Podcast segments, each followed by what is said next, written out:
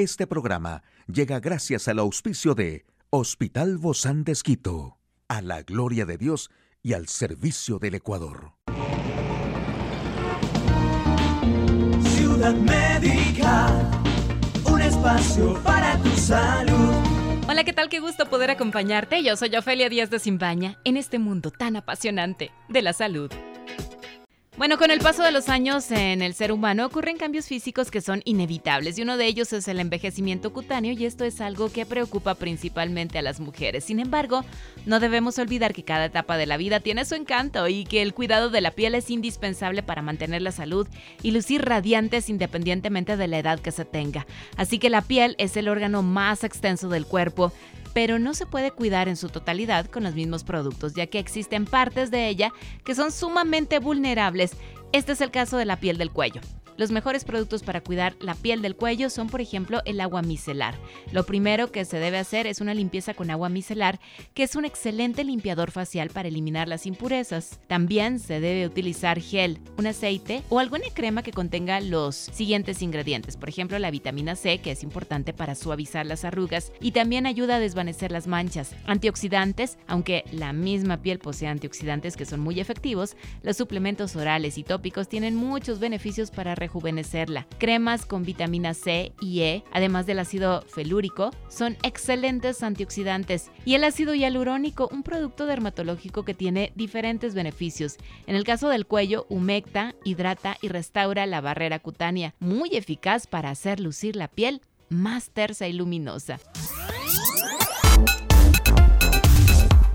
Aquí el detalle de la información en el ámbito de la salud. Por estos motivos es que sientes esa desagradable e inoportuna picazón en la ingle. Vacuna contra el cáncer podría estar a la vuelta de la esquina y un nuevo estudio lo avala. Mieloma múltiple, el tipo de cáncer raro que tiene el dolor de espalda como principal síntoma. Bueno, la ingle es una parte del cuerpo que corre el riesgo de verse afectada por una desagradable picazón cuyo origen en la mayoría de los casos es benigno. Sin embargo, siempre resulta muy incómoda y extremadamente inoportuna, sobre todo si la picazón se presenta cuando la persona que la padece se encuentra acompañada o en algún lugar público. Aunque esta molestia puede ser originada por diferentes razones, hoy te presento los principales motivos publicados en estos días. El uso de ropa interior sintética provoca en algunas personas comezón e irritación, ya que el tipo de tela utilizado para su elaboración dificulta la respiración de la piel y la salida del sudor.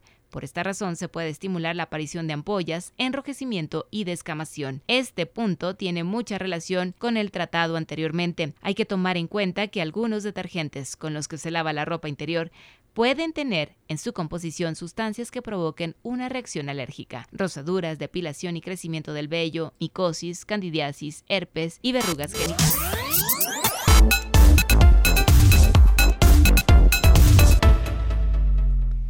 Si existe una enfermedad que genera temor en las personas es el cáncer. Aunque los científicos han procurado por años conseguir la cura de este terrible mal, aún no ha podido obtener resultados definitivos para algunas de las patologías neoplásicas existentes. Los científicos mostraron que la vacuna es efectiva en varios experimentos con ratones y además observaron que genera una respuesta inmune adecuada en monos. Esta vacuna podría ayudar a muchos enfermos con diferentes tipos de cáncer porque no depende de las mutaciones específicas en el cáncer de cada paciente.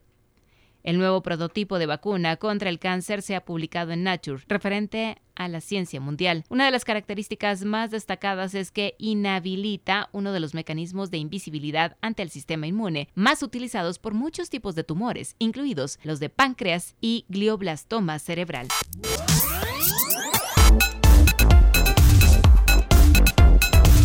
El mieloma múltiple ataca las células plasmáticas, un tipo de glóbulo blanco que tiene la función de producir anticuerpos para combatir infecciones. En lugar de células sanas aparecen versiones malignas que se multiplican y comienzan a producir anticuerpos anormales conocidos como proteína M o proteína monoclonal los cuales dañan diferentes partes del cuerpo.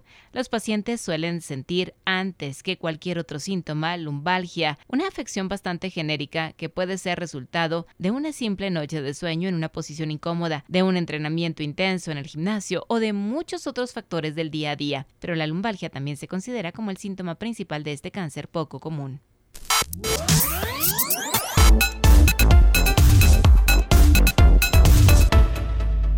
Hoy en Médico Directo hablaremos sobre la bioimpedancia. ¿Qué es esto y qué importancia tiene en nuestra masa corporal? ¿Quiere saber usted más de este tema? Lo invito a que nos acompañe. Una charla amigable con nuestro invitado. Recibimos con muchísimo agrado a Nicole Castillo. Ella es nutricionista del Hospital Bozán de Esquito. Gracias, Nicole, por acompañarnos en esta ocasión y por hablarnos de un tema que a lo mejor a simple escucha decimos bioimpedancia y eso qué es. Pero hoy queremos conocer un poquito más de qué se trata y cómo esto funciona en todos nuestros requerimientos que tenemos en nuestro cuerpo. Correcto, ¿cómo están? Un gusto eh, poder compartir con ustedes. Pues sí, en realidad em, al momento nosotros en la parte del acompañamiento nutricional manejamos varios componentes para nuestros consultantes en donde se hace una indagación un poco el tema de su alimentación diaria, la frecuencia de consumo y la parte principal donde nosotros evaluamos son medidas antropométricas y la composición corporal de la persona. Em, nosotros nos analizamos esta composición corporal como un eje principal para la valoración del estado nutricional de nuestros consultantes. Y esto nos permite distribuir eh, o distinguir los componentes del cuerpo humano, cómo están clasificados, cómo se encuentran compuestos. Y para esto, pues, nos eh, favorece también para realizar un abordaje mucho más preciso, mucho más efectivo y personalizado. Esto te lo hacen, es como, como un escaneo, ¿verdad? De todo el cuerpo para ver cuánta cantidad de agua tenemos, cuánta cantidad de grasa, todo esto, ¿no? En los diferentes compartimentos de nuestro cuerpo. Sí, exactamente. Es justamente es una máquina parecida a una pesa, ¿sí? una balanza, en la que tiene componentes o corrientes eléctricas que no hacen daño lógicamente al cuerpo, sin embargo son utilizadas para poder identificar cómo está el porcentaje de agua corporal internamente de cada persona, si esto tal vez nos refiere que está con un aumento, una, em, está reteniendo líquidos o si la persona se encuentra deshidratada. Es como un, un, te hace como un escáner, ¿verdad? Completo.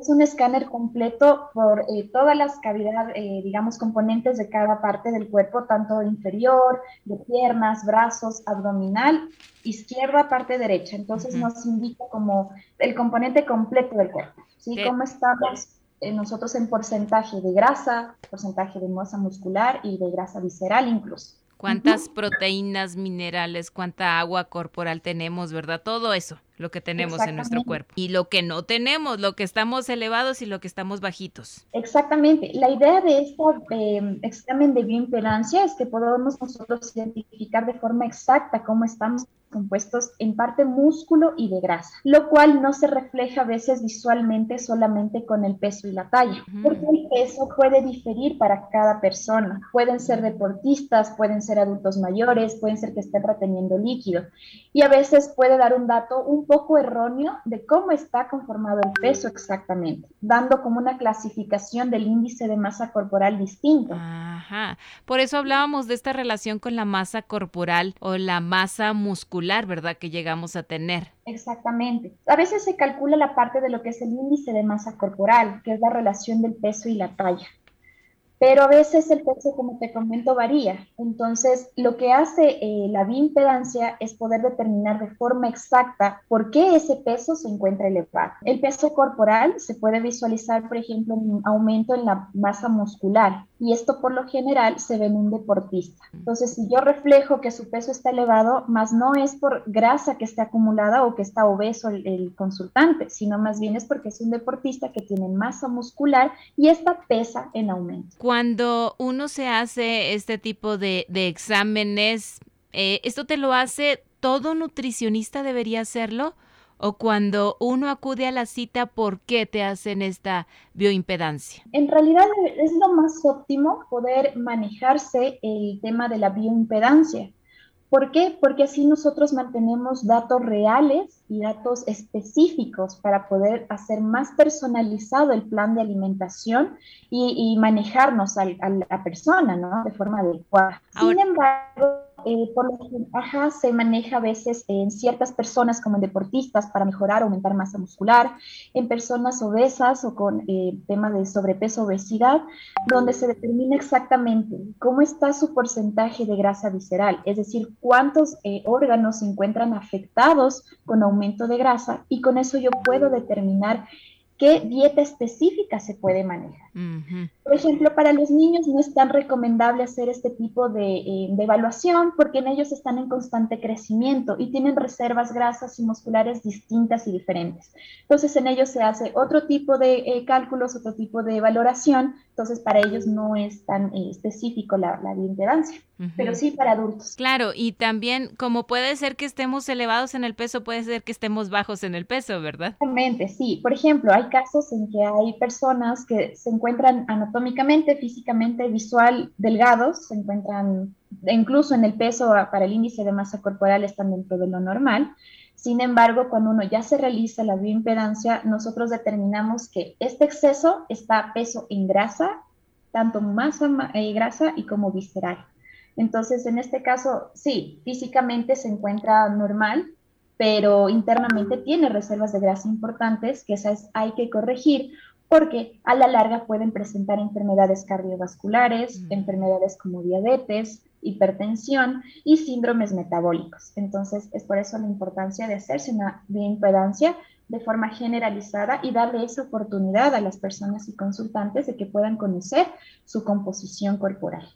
¿Cuál es el mejor momento entonces para hacerse esta bioimpedancia? Es un poco complicado también a veces eh, por el tema de las consultas, pero lo, importante de esta bioimpedancia es que se puede realizar cuando la persona no haya comido eh, durante dos horas, ¿sí? estar en ayuno por dos horas, no haya tenido lo que es un ejercicio físico, tiene que estar en reposo absoluto.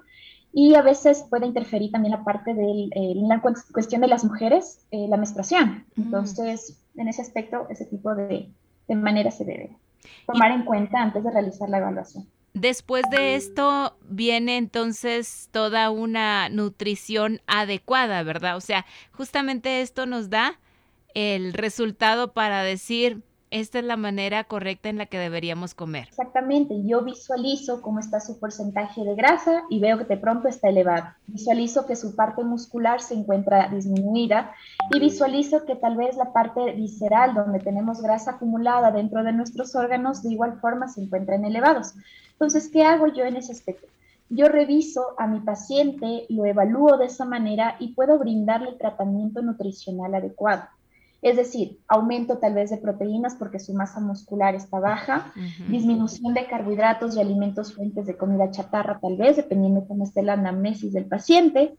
Y dependiendo de eso, pues se hace eh, evalúa o se maneja el plan nutricional para cada paciente. Entonces es mucho más personalizado porque cada persona tiene diferente composición, diferente manejo de, su alimentación también. Y con esto, entonces, ¿se mantiene así la persona durante algún tiempo o al mes puede otra vez regresar? Claro, eh, siempre se maneja un poco el tema de poder estar revisando en constante chequeo con nuestros, eh, nuestros consultantes, ¿no? Eh, revisar cada mes cómo está su evolución, cómo se ha adaptado a la dieta, cómo se adaptó también incluso la actividad física, porque el ejercicio es muy importante. Esto hace que el también disminuya grasa, aumente músculo.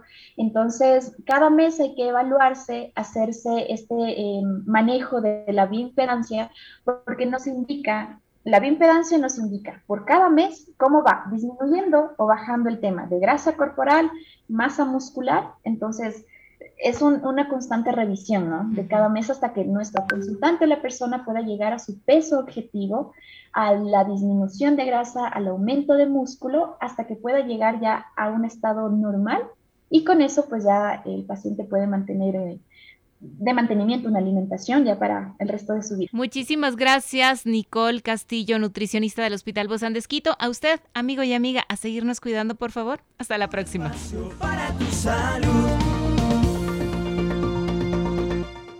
Puedes escuchar de nuevo este programa en radio hcjb.org. Este programa llegó a usted gracias al gentil auspicio de Hospital Bozán de a la gloria de Dios y al servicio del Ecuador.